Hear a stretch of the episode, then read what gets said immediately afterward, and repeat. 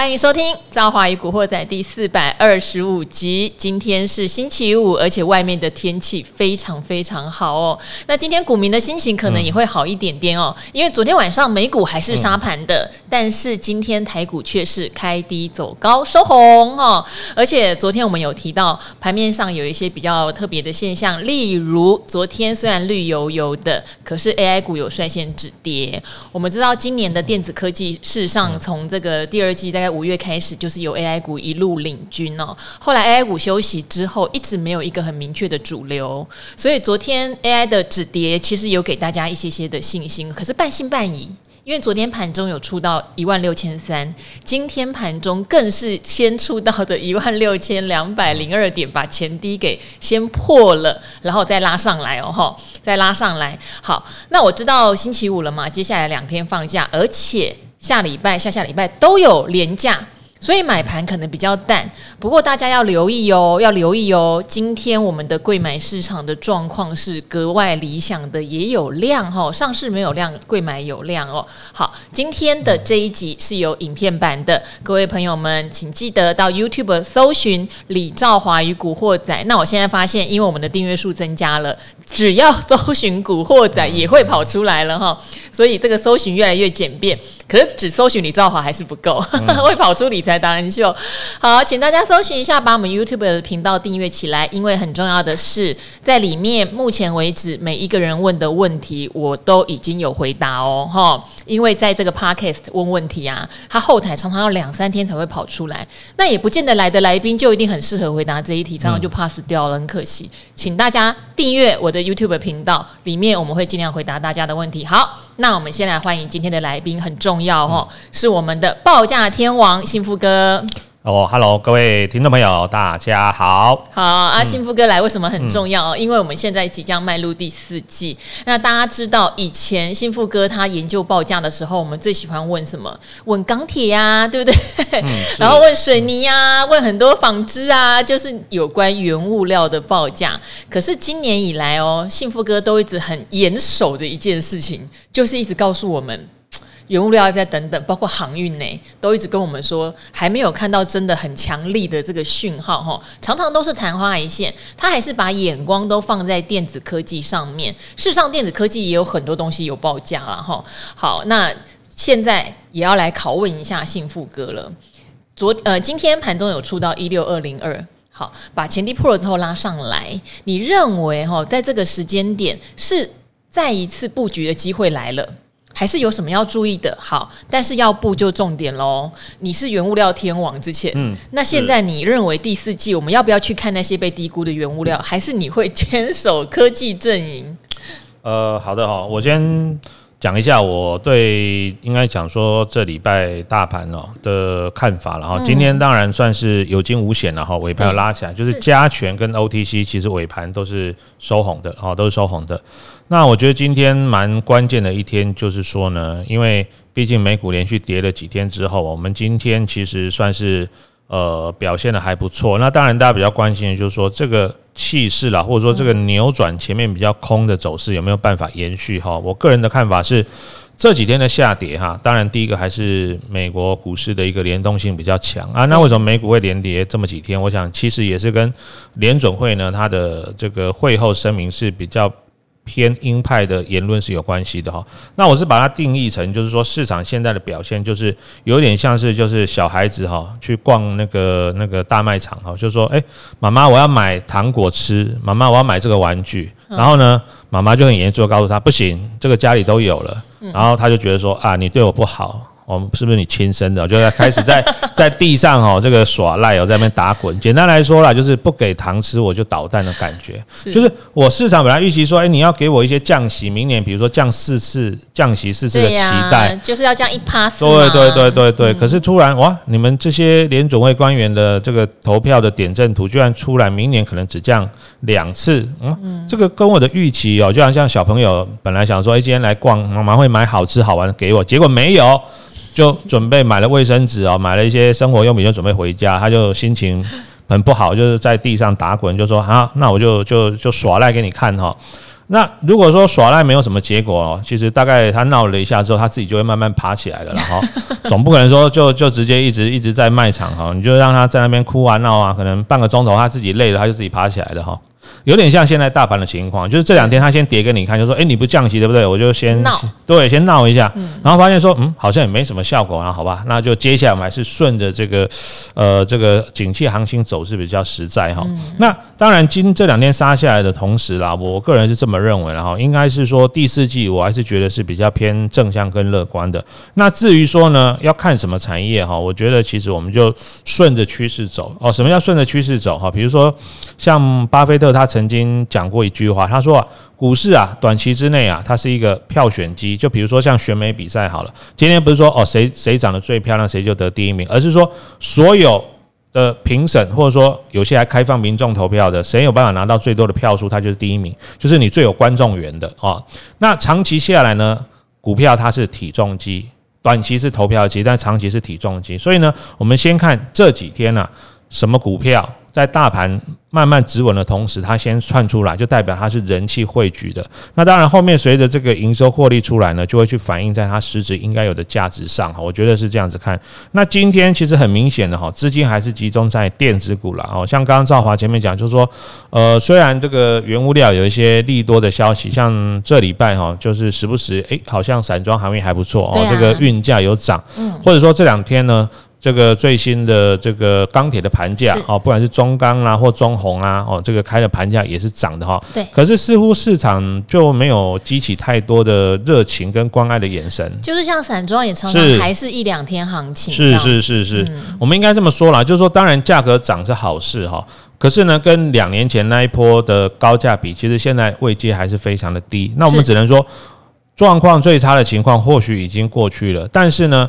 以这一波的实际的状况来说的话，我觉得主要原物料真的要上来，还是要看中国大陆的景气什么时候变得比较好。因为这一波散装涨，主要就是比如说哦，最近铁矿石、铁矿砂的价格有慢慢上来啊，刚好第四季又是这个谷物运送的旺季哦，所以让整个价格呃散装运费的价格有涨哈。但是呢，就我们的了解，就是说这一波啊，整个钢铁价格的上涨，主要是因为成本的推动。什么叫成本的推动？就是我铁矿砂的价格涨，所以呢，我为了要反映成本，我必须要涨一点。可是现在问题就是，大陆的房地产景气现在其实还是在积极的，官方也在积极的拯救当中了。在拯救，对对对对，而且虽然是碧桂园跟恒大，搞不好后面还有别的，我们不晓得。对对对，而且而且现在有一个比较麻烦的情况就是哦，呃，现在。根据各大媒体的一个表示，就是说现在啊，中国大陆的毕业生失业率非常高。是，那大家去想哦，我如果是要买房子的话，其实就是这一些，比如说二十岁到三十岁，甚至三十岁到四十岁，就是刚好是。中间族群的，他们必须要买房。可是如果说这个刚好这个 range 的族群现在一毕业就面临失业的危险，那他们可能买房子的资金来源就会比较没有那么那么充裕哦。那我想这个对于买房的这个意愿也好，其实还是会受到一些冲击哈。所以我觉得中国大陆这个算是一个一个非常。大的 issue 啦，不是说我今天官方说，诶，开放说，哦，我们不再像以前一样有管制什么，马上就哇，这个市场风向一变，就房市又整个整个一百八十度大转变。我觉得真的要慢慢慢慢去把房市给改到比较明显的正向的话，其实它还是需要时间了哈。所以我觉得在这个条件还没有成型之前，其实针对一些相关的哦一些原物料，比较像钢铁，甚至前一段时间突然那个。呃，那个那个玻璃非常强，对台玻，而且还有人把台玻跟 AI 画起来，是是是是是。可是 那时候我就说，其实哦，这个这个，你说他有去做这个 AI 相关，当然我相信可能开始研发，或者说一定也有开始出。他好像是讲他那个玻纤布，哎，对对对对对对。可是这个扯太远了啦。对，但是即便有，我觉得那个营收比重也一定不高啦。哈。主要还是要看他在玻璃的本业这一块有没有上来。所以你可以发现，他突然有几天跳动很大之后就。没消没洗的就又熄火了哈，就是因为整个本业还是要看这个玻璃，那玻璃其实它也是建材的一种哈，所以还是要看这个主业的比重比较高，这个这一块能不能上来哈。所以我是觉得以目前市场的氛围来看哦，我看我观察到今天大盘有出现初步止稳的讯号，那主要还是以电子股为主了哈，所以我觉得可能把目光先放在市场，我们刚刚前面讲哈。选票机上面人气汇聚，有关爱眼神，我们先往这方面看哦。因为通常盘稳住之后，率先冲出去的就会是那个阶段，大盘止稳往上攻的时候，它会先发动的主流股哦。好，呃，顺势而为，嗯、对不对？对对对，那现在盘面上，我想很明白，嗯、像昨天 AI 止跌，今天 AI 反弹，然后包括带动的所谓的光通讯族群，今天也算是弹上来哈。好，很多都还当然离前高都还有一点点距离，可是表态的确实是这些就是电子族群，然后再加上说有一些中小型股哈，嗯、因为今天 OTC 是比上市强的，嗯、我们常常提醒大家，虽然大家都知道最近所谓的 ETF 的买盘很可怕。哈，只要讲到是月配息，接下来还有好几家要发月配息的，大家都觉得尝到甜头了，好可怕。好，但是主动型基金的投信也是要做账的，也是要做账。第四季是一个决战季哦。以前幸福哥也是待在法人机构哈，他很清楚第四季每个人为了自己的饭碗、绩效奖金都是很努力的哈。好，但是今天大牛台积电是没有动的，是，是没有动的。好，我们怎么样来观看？现在有一些族群好像在表态，不管是光通讯或是 AI，对不对？但是台积电没表态啊，台积电明明是集所有于一身的集大成，应该是在台积电。好，怎么来看这样的现象？好，那其实今天大盘资本的关键呢，应该算是这个中小型为为主的 ODC 指数啊，因为它大概一开盘虽然也一样往下杀哈，不过它大概九点半之后就已经拉到平盘以上。嗯，那加权指数是大概十一二点才慢慢拉起来的。那 ODC 指数呢？主要是以内资为主导哈，不管是投信啊，或者是我们国内的一些所谓的中实户大户，那它九点半翻红之后，其实最后成交量出来是六百三十六亿哦，六百三十六亿，其实比前几天哦在回档的时候的量还比较大哈。是，其实简单来说，这个技术面的形态就叫价涨量增，然后价涨量增。那价涨量增搭配成交量的增加，还有这个收红的将近一个 percent 的状况来看的话，我觉得其实对于大盘的结构是比较正面的，这是第一个哈。再来。刚刚这个呃，赵华有提到一个重点，就是 AI 股。哦，AI 股的止跌，因为其实这一波大盘从七月底八月初开始回档，主要就是 AI 股的一些大股票开始拉回，像什么伟创、嗯，广达哦，这个呃，包括像是其他的一些呢，像技嘉等等这些哈。那其实如果大家有在看盘看的比较仔细的人，应该发现哦，这几天我们伟创为例好了，它其实盘中呢都有杀破一百哦，比如说什么杀到九十九啊、九十八之类的哈。可是诶，尾盘都有人偷偷把它拉起来，然后收在三位数以上。而且呢，如果大家去算哦，这一波呃尾创的跌幅哈，比如说它这一波最高，我记得是到一百一六一点五吧，哦一六一点五。那这一次回到最低，其实有跌破一百，其实波段的跌幅哈，从高低点来算的话，大概已经跌了四成，哦跌了四成。那跌了四成呢？技术分析上有一个叫黄金切割率，然后就零点三八二。理论上来说，对对，理论上来说，它这一波的跌幅应该已经满足了，因为其实。呃，AI 这个东西它并不是说光有题材没有业绩，应该是说业绩它出来的比较慢，股价先涨了。那业绩可能会在第四季甚至明年开始慢慢涨上来同时，它就不会说是哦一路就是跌跌跌跌跌跌到跌回原点，因为它从四四五十块涨上来的嘛。也就是说呢，它跌到了一个一个相对技术面的满足点之后，我觉得接下来它应该会先在一百块这附近哦，先横盘整理。之前是一路盘跌嘛。哦，从一百六、一百五、一百四、一百三，叭叭叭一路跌到一百块。可是这几天大盘虽然盘中有急杀、有破底，可是纬创都没有再破底，代表其实市场已经开始有人哦。会觉得说它的投资价值已经浮现了，或者说修正的幅度也够，这是一个。再来还有一档也是指标股，是这个技嘉哈。如果大家仔细去看，技嘉也是跟伟创有点类似哈，它算是后面比较晚才下来的股票。那今天呢也是一样哦，价涨量增呢，而且已经算是呃突破了之前的一个下降压力线哦，下降压力线。它也几乎是跌到零点三八二，这个比较没有跌还没有到，我是刚才算零点三四是是是，它的跌幅没有伟创没有那么多，对对对，但接近是嗯哦。也是有三成以上的跌幅哈，其实这一波只要是之前大涨的 AI 股，大概回档至少都二三十趴以上，蛮多的。所以我觉得在这个位置上，如果你现在手上是有 AI 的人呢，你就不用说再再觉得说哇，早上这个这个美股好可怕，哦这个大盘好像摇摇欲坠，又在杀跌。我觉得先不用。但是呢，接下来啊，我觉得呃 AI 这些股票的走势哈，它会比较类似像进二退一啊，因为即便真的止稳开始横向打底哈，大家不要觉得说，诶，我现在买好像会不会像。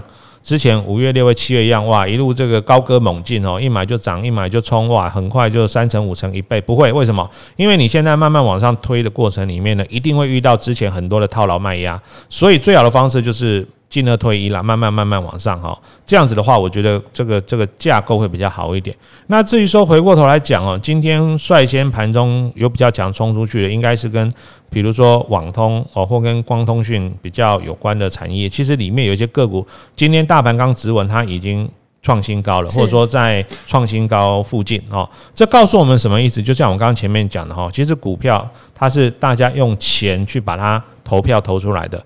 那越多人关注，今天其实它股股价来讲的话，就越容易比较有偏多的反应。那特别是呢，如果大家把这个时间哦往回推哦，推到四月底五月初，其实那个时间点大盘也是有一波的拉回。那这个拉回的同时呢，一直稳率先冲出来，其实就是纬创这些股票第一波。开始大涨的 AI 股，那时候我记得纬创大概才呃大概三四十块四五十块吧。大盘一一直稳的时候，纬创、技嘉、广达这些就率先冲出，后来就变成那个上一波整个多头行情里面的领头羊，就一路往上冲就不回头。所以我觉得重点要观察是现在盘稳住，什么是什么股票先率先杀出重围，嗯，它应该就是这个指标股了哦。而且我现在抓的时间是这样，其实我我在这个这个东升早上的股动前场我是有讲啊，我本来抓的时间点就大概是中秋节以后了哦。那现在离中秋节大概只剩一个礼拜的时间。所以我们觉得接下来十月的行情也不用说看得太太悲观了哦。但是呢，接下来呢，我们要操作上就是要把握最近，应该下礼拜还有四个交易日嘛。好，如果说有机会可以低阶切入的话，我觉得是可以慢慢布局。那至于说到台积电的部分，诶。不是说它所有该有的这个半导体或电子股的利多它都有吗？不是，你看哦，嗯、你讲 AI 对不对？晶片的部分，嗯、然后你讲到，等一下我会请幸福哥再讲多讲一点点有关细光子的部分哈。好，细光子或者是说什么先进封装，这些全部都要回到台积电本身去。对，可是它却是目前盘面上相对比较弱的，今天好像五百二十二块钱。对，对，对，嗯，好，其实我们上次来讲哦，说台积电的甜甜价啦，其实大概是。呃，五百三十六吧，好，五百三十七，anyway，反正就大概很甜喽。对对对，又往下再跌了十几块钱哈。其实我的看法还是没有变的哈，因为。台电这一档个股呢，它是全台股里面权重最大的一档个股，也就是说，其实它的涨跌啊，有时候其实是大呃那个外资为了用来控指数用的啊。对、哦、对，那今天像大盘早上其实有杀破前面低点了嘛？那我如果说要把盘压下来，或觉得我要卖股票，当然卖权重大的哦，卖这个流动性好的台积电一定是最佳的选择哈。所以如果大家长远去看呢，台积电的高点一定是外资买出来的，它一定会在高点哇大大买台积电。然后呢，台积电的低点呢，也是外资卖出来的。那当然，大家会觉得说，哇，你这个外资这个傻逼啊，每次追高杀低。可是大家不要忘记哦，外资可以用的工具非常的多。是哦，它可以买现货，然后空期货，或反过来说，诶，它在低档区，它虽然现货卖一大堆，但是可能它在期货已经布好了空单哦，呃，布好了多单哦。所以像今天哦，这个盘拉起来，其实今天外资的那个空单就回补非常多，回补一百多亿。对对对对，所以他们的操作是经过一套缜密的一个算是配。配套的措施，我觉得蛮夸张。像昨天他们是空单增了三百多亿，今天一下子一半没有了。对对对，其实 他们也是这个算是非常见风转舵的 一一群操作方式，只是说他们部位大了哈，所以他们不可能只单压一边，所以他们一定是多跟空都会同时进行。然后呢，他们在。多空配置上呢，他们会去赚取他们觉得应该有的绝对报酬，或者你会觉得说啊，你这样这样夹来夹去哈，就多空都做，你就赚个一两趴而已，这个有什么？其实大家去想啊，虽然是。一两趴，但是它的部位大，它有可能一百亿、两百亿、三百亿啊，而且可能才几天就一两趴，一个月下来很吓人。对对对，所以其实他们都经经过缜密的计算。当然，因为他们部位大，所以所以而且他们有非常多的工具，比如说电脑模型可以帮他们去做这样子的一个操作，一般人比较难以去复制了哈。所以我们该做的就是。呃，看对产业趋势，然后呢，涨的时候哦，可能到某一个点，就是该下车就下车，或者说刚好现在有一点就是往下杀，那差不多来到合理的进场价，就慢慢开始接哈。所以我觉得，呃，台积电这个部分呢，虽然说现在来到了近期的一个低点哈，不过我的看法是没有变的哈。如果整个大盘回稳的话，外资现在怎么卖卖的台积电哦？下一次等到盘往上开始要攻的时候，他就要怎么样把它买回来哦？只是时间点的问题哈。所以如果说你手上还持有台积电的，不管是整张的啦，还是说小资族在存存台积电的，我觉得都 OK。只要你有信心，甚至你最近还有一些多余的资金的话，那当然我们还是建议了哈，不要用杠杆操作，因为像我们刚刚在聊到所谓的。那个最近那个高配息的 ETF 很夯哦。我那一天看着看着，我就发现，哎，怎么刚好在零零九二九最高的那一天哦，融资居然增加好像快三千张，这就很妙啊。就是其实做 ETF 应该是一个比较稳定，比如说我每个月去给它扣、呃、扣一下，对对对对对对，对。但是你把 ETF 当当做买标股这样做哈，一下融资挣了三千张，我就觉得那个心态上好像大家被被这个盘面上一些过热的事件给影响了哈。也就是说呢，大家在操作上其实不要不要看到什么很热就一窝蜂的去追哈。像前两年，其实我记得那时候还有发行过那个原油两倍的 ETF 啊，对，后来下市，后来下市了，为什么？因为那一波的原油后来居然跌到原油是负的，当然就是这个真的真的。很难去很难去想象说，居然油价会跌到是负的，这个真的很夸张。因为刚好是疫情爆发，所以很多东西哦，我们是觉得说，大家还是要把这个产品的本质去了解清楚。当然，呃，这个稳定的高配息，这是一个一个好的一个设计机制哈。而且 ETF 也是让大家可以在不管它涨或跌，第一个你免掉这个选股的一个一个困扰。再来的话，就是你可以。高也买一点，低也买一点哈，然后去处于一个平均值，长期稳定的获利。但是你说哇，已经涨那么多，市场一窝蜂冲进去买，还用融资买哦？我觉得这个稍微有点跟这个这个产品的设计的初衷就有一点不太符合了哈。所以还是建议建议大家，就是说在买任何商品或任何的投资商品之前呢，其实还是要去了解它设计的原则啊，怎么样才可以比较好的在这个商品上去赚到你想要赚的获利哦。嗯，好，这个幸福刚好语重心长也绕回来，因为我常常跟大家提醒说，当你买这些高股息商品的时候，你要先想一下你自己到底有没有需要高股息，还有就是当初它设计的原理事实上是为了股息呀，好，是为了股息。那最近的话有很多也会说拿所谓的平准金出来配发嘛，事实上我觉得我个人啦哈，我个人觉得不要把平准金都一直拿来。当做就是高配息，就是稳定的一个方向。嗯、我觉得，可是也没办法，因为现在没有股票在月配息的啊。但是你你这个 ETF 变得月配息，就变成你平常就是要累积一点，或者说。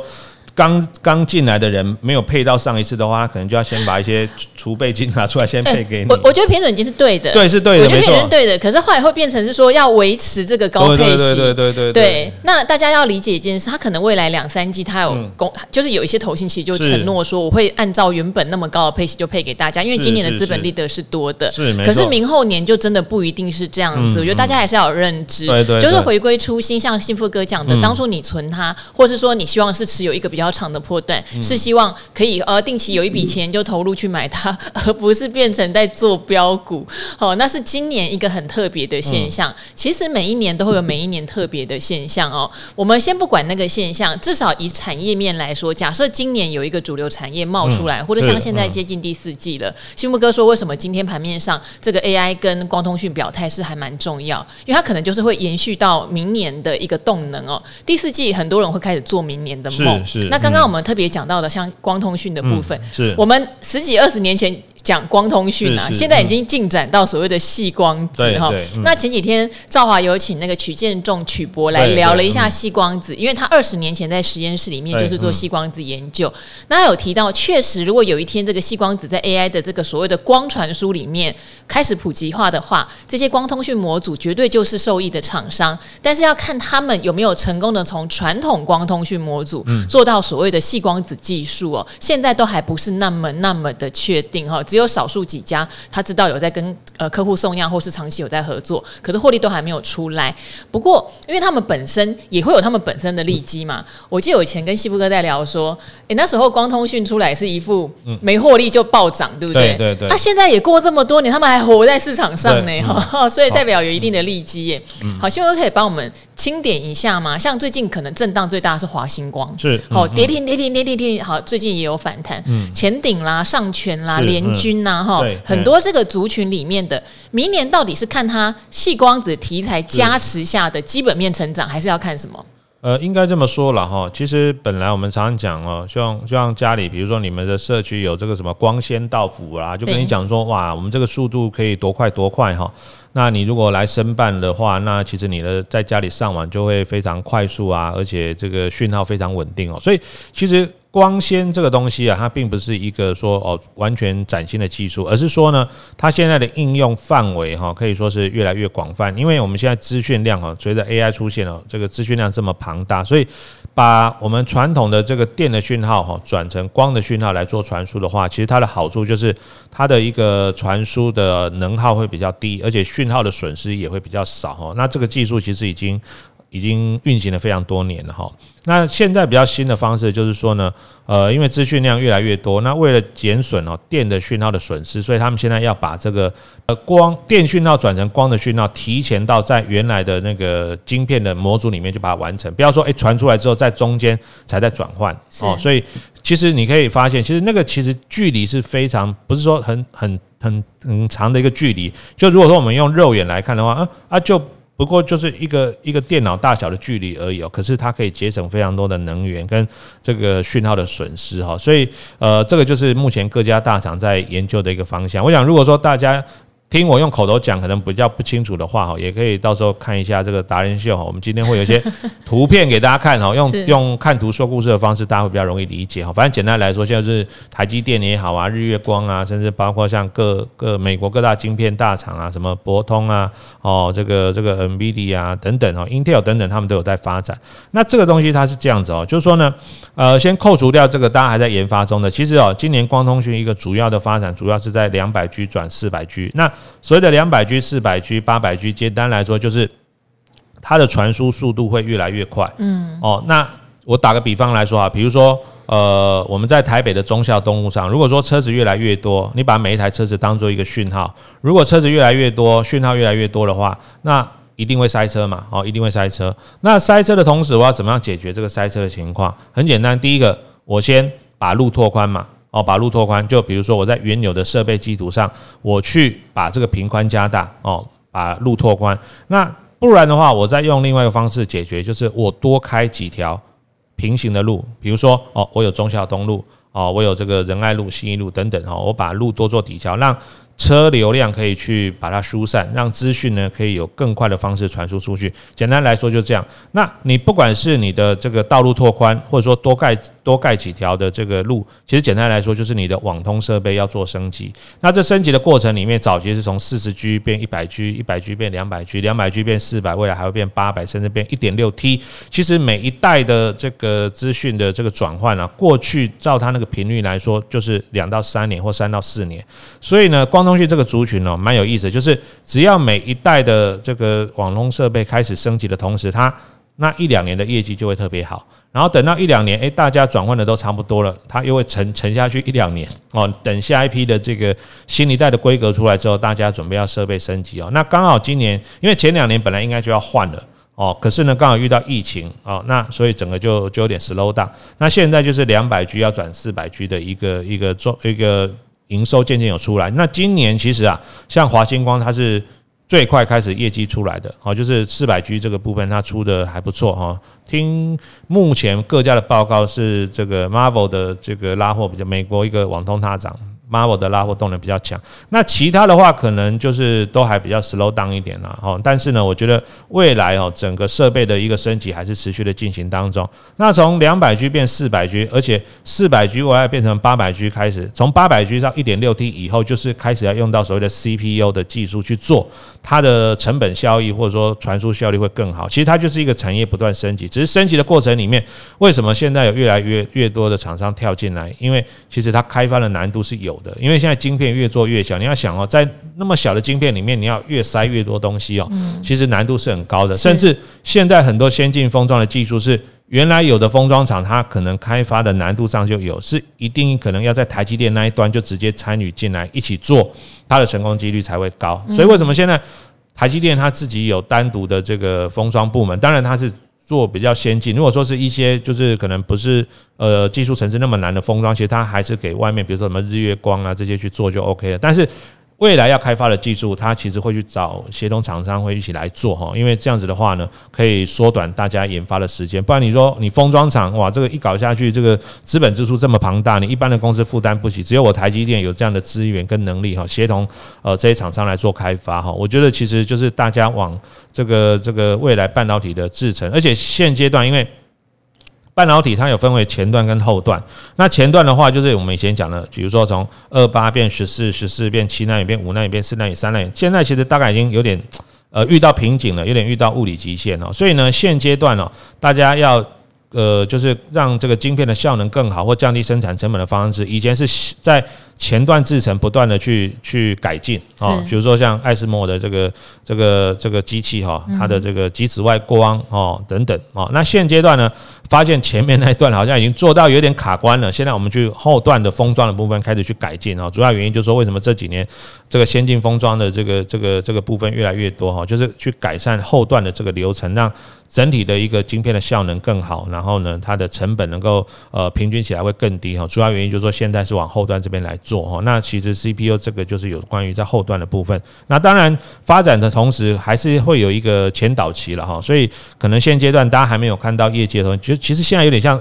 我觉得 CPU 现在有点像三四月的 AI 股，为什么？因为营收都没有，对，可是股价都先涨了，就是因为趋势是往那个方向走，而且大家预期就是说未来一定会做的，只是股价一定会涨在前面了哈。所以我觉得，呃，股价先涨上来，我们就先花点时间研究了哈。或许，呃，在整个如果十月真的有大盘如预期开始慢慢往上回温的话，我还是秉持一个看法了哈。其实大家的观念就是。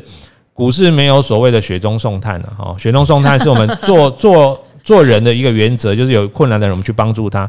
但是股市很现实，股市只有锦上添花。对对对对，你们要看，哎，个股往上走，哎，慢慢就有各各家机构说，哎，这个报告就出来了。哦，以前可能都没人追踪哦，报告就出来了，平等就马上调高目标价哦，可能五十变一百，一百变两百哈，那就是会越来越热了哈。所以如果说我们在股市里面，以这个操作主流或强势股来说的话，其实是要先找大盘稳住之后，能够率先创高的，而且率先的同时，不是只有一只股票哦，要整个族群气势都很够哈。我常常我常常打个比方说，不是每个人都叶问，一个一个打十个哈。我们最好的方式哦，要打胜仗是十个打一个哦，十个人去打一个的话。我们的这个胜率就高嘛，你不要说这样胜之不武，没有股市市场就这么现实哦，你一定要去找族群性够强的，那当然族群性够强，率先冲出去的，他可能就会是下一个阶段了，在这个族群里面的领头羊哦。好，什么叫十个打一个哈？有时候你看投信的操作也是这样。我记得以前啊，还在跑新闻的时候，帮忙把投信就是，例如说排名前几名的基金的共同持股筛出来，就是那几档哈。A 买 B 也买 C 也买，甚至同一家基金的一个大投信里面，可能十档主动型基金，明明应该各自要挑股票的，就就全部都挑到所谓的主流股，所以他们会在资金的簇拥下就一直上去哈。那当然下来的时候也可能会人踩人啦，只是上去的时候那个气势就很惊人，管他什么本益。一笔他有我也要有，不然我绩效就输了。整个集团都在做他，很夸张哈。好，那这边我们简单回答一些听众朋友的问题哈。像有一位就有听到零零九一九的相关介绍，这个是去年十月发行的，所以他搭到了台股这一波从最低点上来的顺风车哈。配息也都很不错，但是他有查了一下类似的 ETF，他查到这个零零九零零富邦特选高股息，他说选股逻辑好像没有差很多啊哈，实际发放的 股利或是实际的获利下去。做做挑选，可是为什么配息不是很稳定？他想要问古鱼哦。那古鱼因为之前有帮大家说明，可以去找一下官网上禁止组成成的项目。好，可是好像这一档找不到。那古鱼有很简单的回答，就是零零九一九，或是说月配息的零零九二九，他们都有平准金机制。那零零九零零没有，他没有平准金机制的话，他就比较没有办法稳定配发股息给大家哈。这个要提醒。所以刚刚为什么跟幸福哥讨论了一下平准金，就是。它有好处就是它不会稀释大家的股息嘛，哈、嗯，你先来后来的可以稳定你发放股息，嗯、可是要注意的是，不是年年都那么好，然因为它今年有很多的资本利得，哈。不是每年都有资本利得，嗯、所以零零九零零没有收益平准金，它就也没有办法稳定的发放股息，而且它的换股一年是三次。嗯、它曾经创造说二十七档股票全部换掉的记录，那这个就有待大家去体会到底好不好啦。哈、嗯。好，那还有另外一位呢，他有问到说朱老师这边哈，呃，留言比较长，我就先。简单的讲，因为你说你想要五十岁财富自由，然后也不想投机，可是因为朱老师觉得有时候时机来了，你做点投机可以哈。嗯、但朱老师是有很多淡书的哦，各位，如果大家知道朱老师的故事，他是五十八岁的时候军中退伍，创业失败，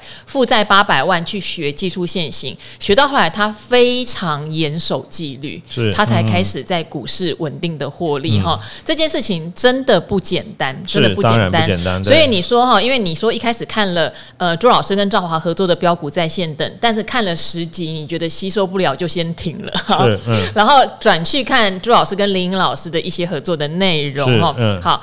那你很希望赶快进场，你就问了一件事情，就是要看量怎么看？因为你说收盘之后才知道是否为大量。那如果我要第一天起涨，呃，要确认大量就要进场买，要怎么知道？还说拜托，我是真的很想知道答案哈。第一是希望您先不要急哈，因为朱老师教的那个标股在线等真的很完整，还是先看懂比较好。嗯嗯嗯、第二，朱老师常常耳提面命一件事情，如果您哈还算是比较新手，对盘感也不是非常了解，真的要出手，他都希望收盘前确认，就是一点十分之后，你再确认今天的盘，今天这只股票到。到底有没有站上所谓的支撑突破压力，或者是它的量够不够大？因为一点十分，事实上今天的成交量已经出来的差不多，只差最后一两盘。当然，最后一两盘有可能会爆，可是我想有没有比昨天多，已经是非常非常明显了哈。嗯、所以切记，朱老师有教过我们收盘前确认这件事情哦。因为看得出来您不是手手，不是手手的话，嗯嗯、就不要先去猜盘中有没有高低点，先。记得朱老师讲的一点十分之后做确认。好，大概先简单回答这样的问题哈。那这边也有几位哈，有给张杰队长鼓励的哈。张杰队长前几天来，显然大家非常喜欢他的内容哈。谢谢你们，我会把你们对他的鼓励通通截图传给他哈。那一样，希望大家能够订阅赵华与古惑仔的 YouTube 频道。你们在那边留言，我也会亲自的回答哦。那今天非常谢谢幸福哥，谢谢。礼拜五了哈，我们忙完今天对要出去 happy 了哈。明天很多人还要上班。明天要补班，对对对对对，好，明天要补班，但是古惑仔没有录哦，因为股市没有开好，不好意思，真的是。好，那谢谢今天幸福哥分享了非常丰富的产业知识，顺势而为哦，不用太悲观哈。好，那我们就跟我们的听众朋友们说拜拜吧，拜拜，拜拜，拜拜。